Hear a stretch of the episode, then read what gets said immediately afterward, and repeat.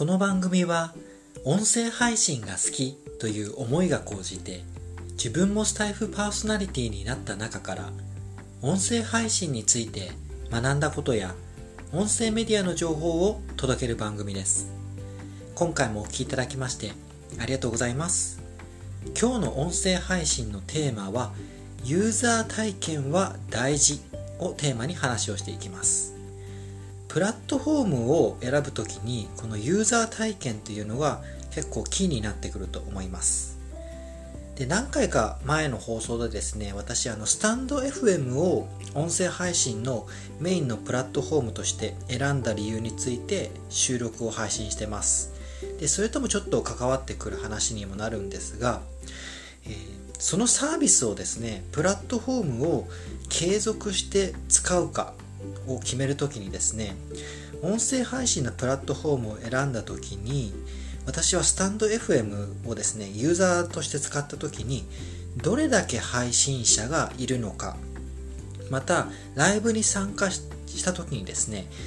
どういった方がまあ参加しているのかっていうのを見たんですね。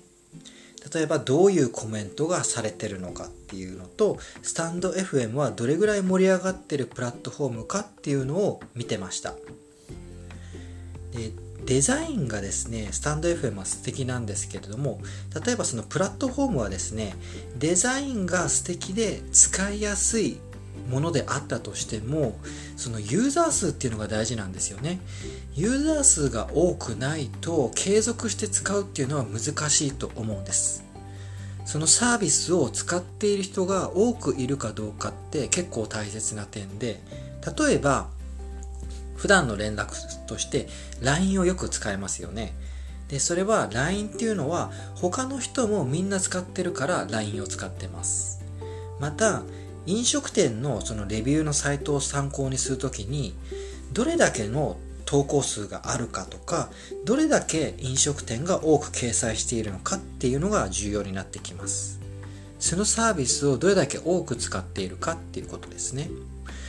で私は2020年の春からですねスタンド FM をリスナーとして体験をしました。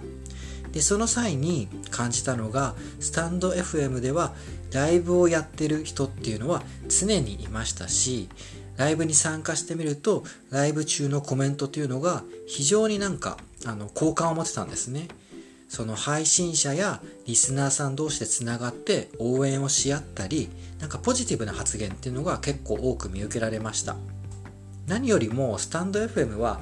その配信者がですね楽しく満足しながら使っているっていうのが伝わってきましたので私もですねスタンド FM をメインの音声配信のプラットフォームとして使おうっていうふうに決めました。今回はですねユーザー体験は大事ということでスタンド FM を例に話をしていきました。今回も最後までお聴きいただきましてありがとうございます。この番組がですね役に立つなと思いましたら是非チャンネルのフォローの方よろしくお願いいたしますそれでは素敵な一日をお過ごしください。